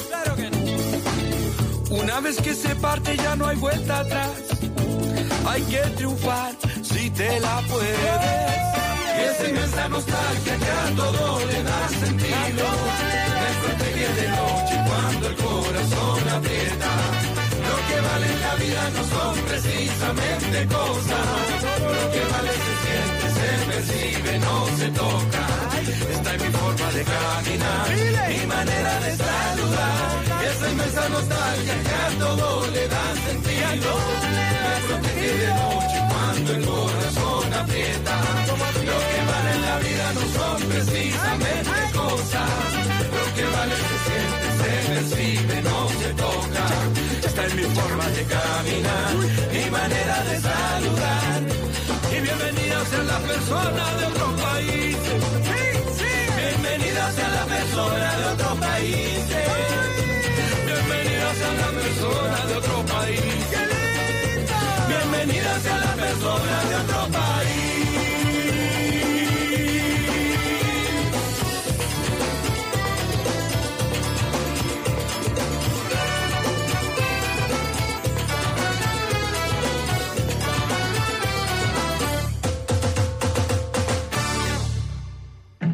Luz, cámara y una pausa. Ya volvemos a la escena viva. USAT 94.5, la radio de un mundo que cambia.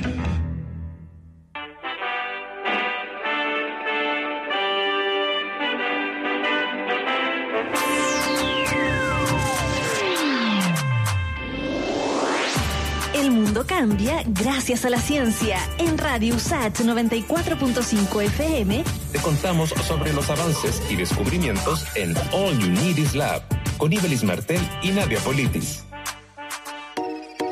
Cubren tres cuartas partes de la superficie de la Tierra y contienen el 97% del agua del planeta. Hablamos sobre los océanos y su conservación con la bióloga marina Pilar Muñoz, del Centro Interdisciplinario de Estudios Oceánicos de la Universidad de Valparaíso. El mismo oleaje que produce a través de las praderas de algas, nos da recursos naturales, nos puede dar energía, incluso hasta ahora se puede tener hasta agua dulce desde el océano. La UNESCO afirma que el océano puede ser un aliado contra la pandemia, ya que las bacterias que se encuentran en las profundidades del océano se están utilizando hoy para llevar a cabo pruebas rápidas para detectar la presencia de COVID-19. La naturaleza se está recuperando de la influencia del hombre y ya, bueno, vimos que, por ejemplo, lobos marinos pueden explorar, las aves también, las aves marinas están recuperando su espacio. Los océanos absorben alrededor del 30% del dióxido de carbono y representan la mayor fuente de proteínas del mundo, señala Pilar Muñoz, académica de la Facultad de Ciencias del Mar y de Recursos Naturales de la Universidad de Valparaíso. Conservar el océano significa que también logramos una conservación de los humanos, porque sin océano no tendríamos vida.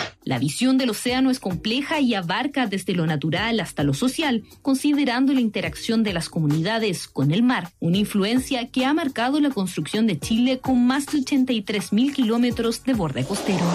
El mundo cambia gracias a la ciencia. Pronto volvemos con más noticias, descubrimientos y avances en All You Need Is Lab. En Radio USACH 94.5 FM con Ibelis Martel y Nadia Politis. Radio USACH, la radio de un mundo que cambia.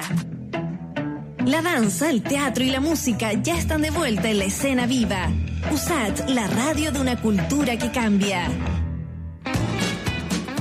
Estamos de vuelta y a través de la 94.5 en la región metropolitana, nuestra señal, o a través de radiosach.cl nos puedes encontrar.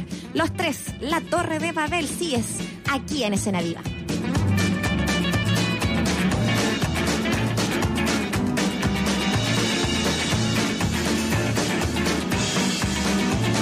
En la torre de Babel vivían 50 cigarros, vivían amontonados, hechos todos de papel, uno a uno alineados, todos muy bien formados. El más pequeño era aquel y se llamaba Gabriel.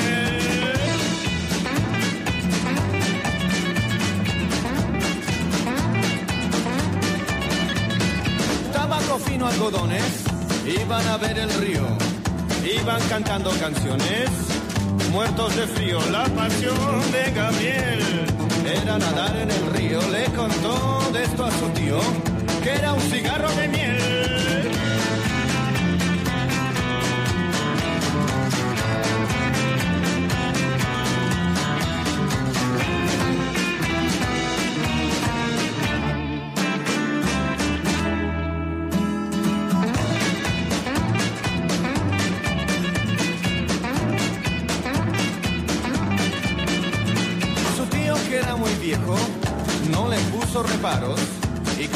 El habano, forrado entero de café, ¿dónde se metió Gabriel? Preguntó inquieto el habano.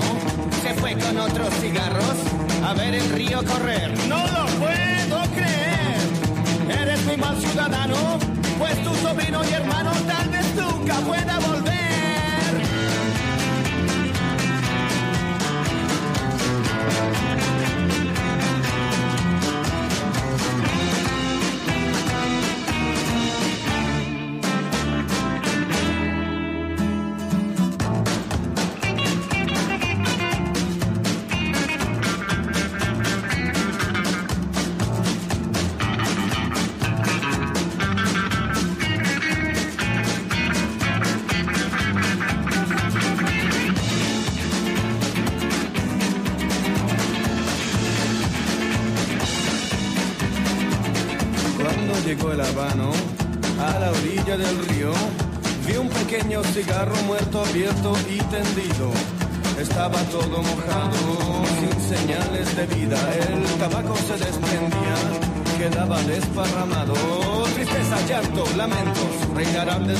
Babel. Se nos ha muerto Gabriel, todo ha quedado en silencio.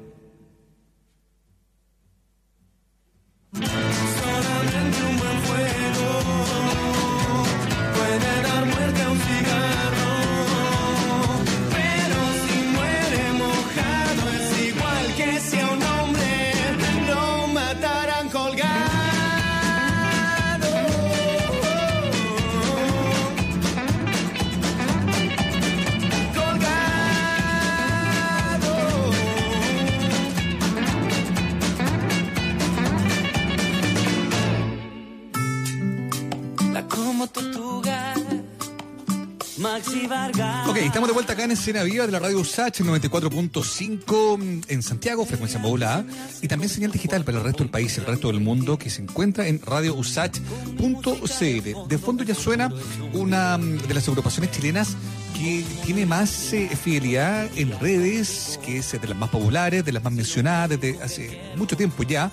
Este grupo nacido acá en eh, Santiago, en Maipú, es una banda que, goza de, una gran aceptación popular. Y se han atrevido, a partir de eso ya ganado, de ir explorando en los ritmos eh, tropicales y urbanos que son los que los caracterizan, pero también ir incorporando otras sonoridades, la salsa, el reggae. Es lo que, por ejemplo, se escucha en Ojitos Chinitos, que es el sencillo más reciente del grupo eh, La Combo Tortuga, una banda que saludamos a esta hora de la tarde a través de su em, em, director musical, Camilo Rivas, em, quien se suma entonces a esta conversación acá en Escena Viva. Camilo, ¿cómo te va? Hola Mauricio, bien, ¿y tú cómo estás? Muy bien, pues Camilo. Hola, Estamos también con Camilo. Muriel Hola Muriel. ¿cómo estás? haciendo Bien. el programa de Escena. Viva. Y, y que queremos preguntarte como primer tema de conversación precisamente eso, esta idea de ir explorando, porque sabemos que el grupo está asociado, está ligado principalmente a la cumbia, ¿no? Es lo que la gente dice, ok, la como tortuga, vamos, vamos de seguro con ese estilo. Sin embargo, con esta canción, eh, Ojitos Chinitos y con esta colaboración con Maxi Vargas, el vocalista de Gondwana, siento yo que se han atrevido a explorar un poco en otros terrenos, suena un poco más de reggae, suena un poco más de salsa. ¿Cómo lo definirías tú? Eh, claro, es una fusión bastante particular. Eh, bueno, en general la combo tortuga igual se caracteriza harto por, por fusionar hartos ritmos y eso nos da la posibilidad también como de arriesgarnos y explorar otro tipo de ritmos como este. Eh, y en este tema en específico, eh, bueno, tuvo harto mano también como el haber trabajado con el Máximo. El Maxi es- es- está dedicado al reggae, eh, el tema es un tema bien, bien romántico, bien mamón. Eh, entonces consideramos que, que lo mejor era como jugar un poquito, aparte también eh, nosotros estábamos acostumbrados a hacer como nosotros mismos la- la- las producciones de nuestros temas y esta vez por, por primera vez también ocupamos la mano de un productor externo, que es Guillermo Cherpin. Eh, entonces también yo creo que, que todos esos factores hicieron que saliera como de la juguera lo que es Ojitos Chinitos. Oye, de, de alguna manera, em, esto de explorar tanta, tantos ritmos y musicalidades desde la música tropical también, eh, me imagino que los ha hecho crecer también hacia otros lados, a querer eh, buscar también explorar en, en, en otras, en otras temáticas, eh, derechamente desde la letra, ya que lo estabas comentando. Esta es una canción de amor, pero en general... se, se la han jugado también por, por hacer ese vínculo con lo, con lo social, también por su procedencia. Digo esto como contexto, eh, Camilo, para, para que nos cuentes en el fondo cómo siguen trabajando hoy día y, y de qué manera también proyectan el trabajo popular que han hecho con la Combo Tortuga. Claro, en, en cuanto a lo, a lo social, bueno, el, el, el disco anterior tiene un, un tema que, que yo creo que es como el primer tema que ya se habla 100% de, como de una problemática social y obviamente nosotros no queremos estar ajenos a eso. Eh, el, el Ojitos Chinitos es, el, primer tema de lo que va a ser un, próximo disco en el cual, gracias a la cuarentena, de esta forma, sacando el lado positivo, no- nos ha dado el tiempo para empezar a trabajar y yo creo que igual va a ser un- una producción que va a salir rápido, de cierta forma. Eh, ¿Se puede trabajar en, en cuarentena eh, con, con tantos integrantes además como son ustedes en la Combo? Sabes que me- nos hemos ido como reinventando. El, el Zoom ha sido como el aliado de, de, de- de todas y todo, yo creo, en, en esta cuarentena. Así que ahí, ahí lo que hacemos es, obviamente tenemos nuestras reuniones como mensuales, eh, donde estamos todos, pero nos hemos estado dividiendo el trabajo y como también dejamos bien la puerta abierta que cualquiera de de la banda pueda componer. Eh, ya se forman como un grupo de trabajo un poquito más chico y eso lo hace un poquito más fácil también. Y es muy bueno lo que está pasando, Camilo. Estamos hablando con Camilo Rivas del grupo La Combo Tortuga, una banda que debe ser de las más populares, las que tiene más arrastre en el mundo de la, de la música eh, eh, eh, tropical, de la música cumbia, acá en Chile. Y es interesante, insisto, que este, este encierro, esta coyuntura le haya permitido también ir explorando en otras sonoridades. Esta canción nace en el contexto del, del estallido, ¿no? Y si bien es cierto, no tiene necesariamente que ver en términos de letra a esa a, eso, a eso que vivimos en el país, ¿no? Es una canción que desde el amor, desde esa descripción que tú dices como media mamona, pero en el fondo es una canción como enamorada, eh, explora musicalmente nuestro sonido, pero también se mete un poco en este Chile de hoy, ¿no? ¿Cómo han hecho para capturar un poco esa tensión, esa pulsión, esa, esa intención de la gente que se está manifestando sin perder el, el dibujo de lo que ustedes mismos son, digamos, ¿no? Porque podría estar también la tentación de decir, ok, nos vamos a poner más políticos, o nuestra música tiene que involucrar otros contenidos. ¿Cómo lo han hecho para no perder el perfil, sin embargo, ir sumándose también a nuevas, a nuevas miradas que se puede tener en Chile sobre lo que ustedes hacen? En general, como que la, música de la combo siempre, bueno, y el perfil de, la banda es, como bien, bien positiva, ¿cachai? Como que siempre hemos asumido como nuestro rol social en cierta forma, eh, es como dar alegría, dar una buena onda en, tiempos que, que no están tan buenos. Y eh, lo asumimos así y, de hecho, bueno, este tema lo habíamos, lo, como tú decías, ya lo, habíamos hecho hace mucho tiempo, estaba listo hace pero también sentíamos que necesitábamos encontrar como el momento adecuado para poder lanzarlo, ¿cachai? Con todo el contexto del estallido decidimos como guardarlo un poquito porque sentíamos que tal vez no era el momento. Bueno, ahora con lo de la pandemia no, no mejoró mucho Claro. el, el panorama, pero ya, ya con toda la gente en las casas y con toda la gente también necesitando un poco como de, de, de- de ese cariño, de ese amor, sentíamos que es como regalonear un poco a la gente.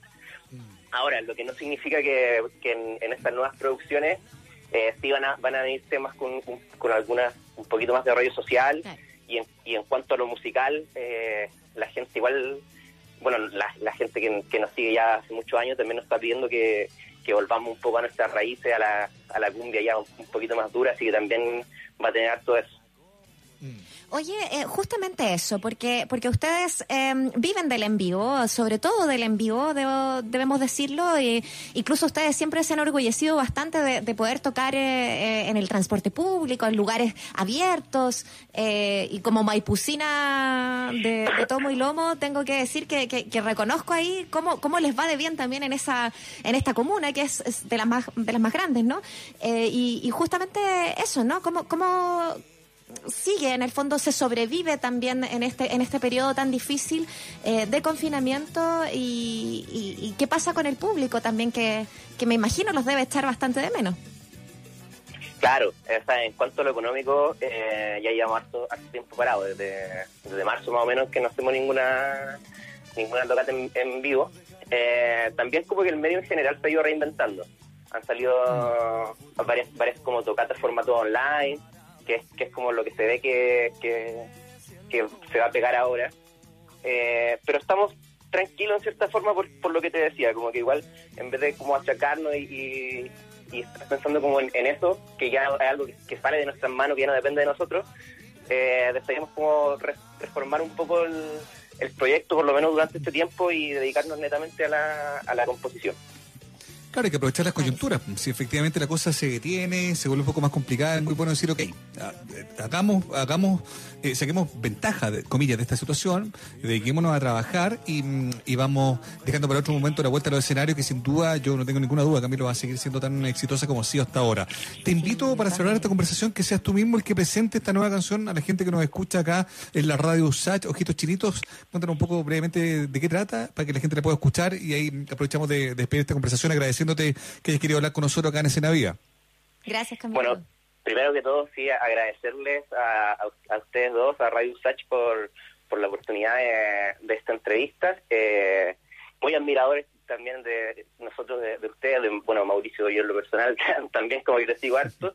Eh, así que les, les, les agradezco y bueno, dejo a toda la gente invitada en, en todos estos tiempos tan difíciles que, que nos toca vivir, eh, un poquito de, de cariño, un poquito de amor, un poquito de regaloneo, eh, siempre viene bien. Así que ojitos chinitos ahí para, para todos ustedes. La como tortuga, Maxi Vargas. El viaje se me hace corto cuando voy pensando en ti.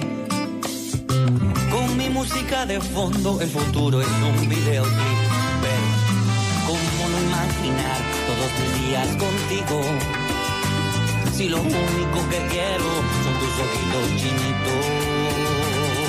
Quiero, quiero ser el único que te ofrece. Quiero ser tuyo de nadie más. Ser feliz una y mil veces. Sonreírle a la vida que te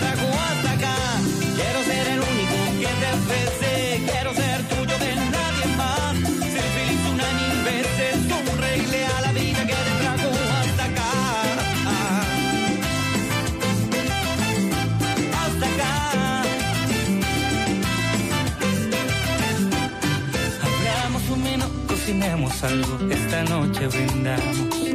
Pongamos de fondo a y nos relajamos. Tanto lo que admiro de ti, me desordenas los latidos. Tú me hablas, yo te miro, esos ojitos chinitos. Quiero, quiero ser el único que te ofrece, quiero ser tuyo de nadie más.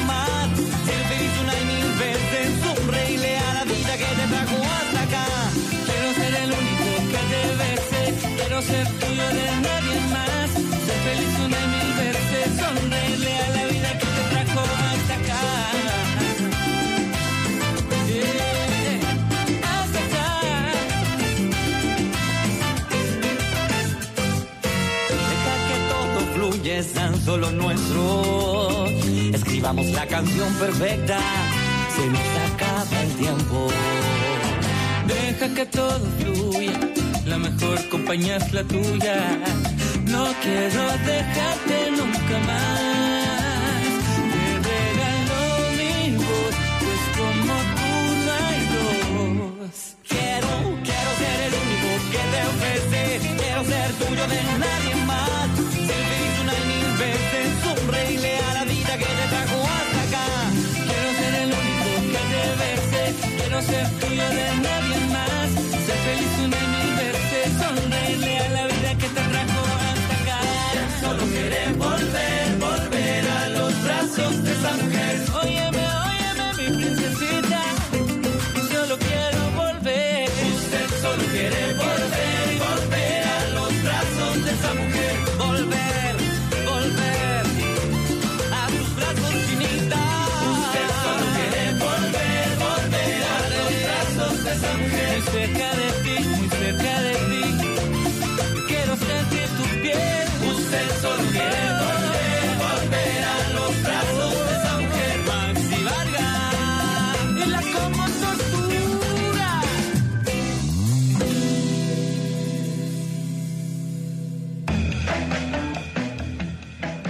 Las 4 de la tarde con 49 minutos. Estamos en escena viva de Radio Sacha a las 5 de la tarde. Llega All You Need Is Lab con Ibelis Martel, así que estamos esperando ese espacio de ciencia, tecnología e innovación para seguir, por supuesto, con la buena programación de Radio USACH. Mientras tanto, Mauricio, y en estos últimos minutos que nos quedan, quiero contarles una súper buena noticia que se va a poder ver a través de la señal abierta de digital de Santiago TV. Eh, desde este domingo, una nueva temporada de De Autor, que es eh, un ciclo que va a estar eh, con una serie de documentales que entrelaza la experiencia de sus creadores con sus obras. Es- son eh, el poder ver estos documentales y antes de eso está siempre con una pequeña entrevista que pone en contexto y hace una suerte de presentación de la obra. Por ejemplo, este domingo 12 van a comenzar con em, La ciudad de los fotógrafos, que es un tremendo documental de Sebastián Moreno y bueno, ahí él parte, ¿no? Diciéndonos cómo, cómo fue acercándose a esta historia de Chile eh, a través de la fotografía, eh, a las fotografías de su padre, de amigos de él, sus recuerdos de niños, y eh, va a inaugurar entonces esta nueva temporada de esta serie de ciclos documentales llamada Miradas de Autor. El próximo domingo, el 19, va a ser el caso de mm, 100 niños esperando un tren, que es un trabajo precioso eh, que, que realmente tienen que ver eh, que hace Ignacio Agüero, que de verdad está bellísimo. Así que todos los domingos tienen que saber que a las 9 de la noche estará eh, el estreno de cada uno eh, de estos documentales que sin duda han sido vistos bastante, se han mostrado en pantalla grande, pero ahora van a estar eh, por las pantallas de Santiago TV y eh, además del canal 124 de Zapping TV, abierta la televisión digital para que puedan sintonizar y ver buenos documentales chilenos. Estupendo, buenísimos los datos para, mm, para ir también ahí acompañando con buen registro audiovisual estos días de confinamiento. Ya viene All You Need Is Love, como decía Muriel, con la gran Ibelis Martel. Luego Razones Editoriales con Freddy Stuck. Nosotros nos eh, reencontramos mañana a las 3 de la tarde, pero siga todo el día con la programación de la radio SAT en este día tan especial en que además estamos sumándonos al, eh, al cumpleaños, la, a la conmemoración de los 171 años que cumple esta casa de estudios eh, Universidad de Santiago de Chile. Nos despedimos con canción. Esto se llama Vuelvo para vivir de Iyapu. Que tengan muy buenas tardes, Muriel. Nos escuchamos mañana. Mañana a las 3. Chao, chao.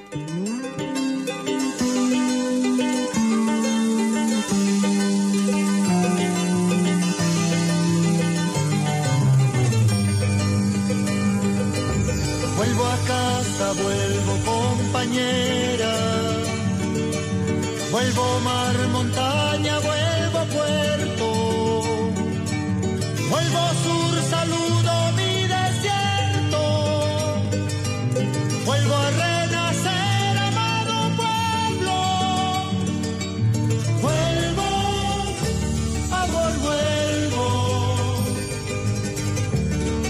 Saciar mi sed de ti. Vuelvo, vida, vuelvo a vivir en mi país.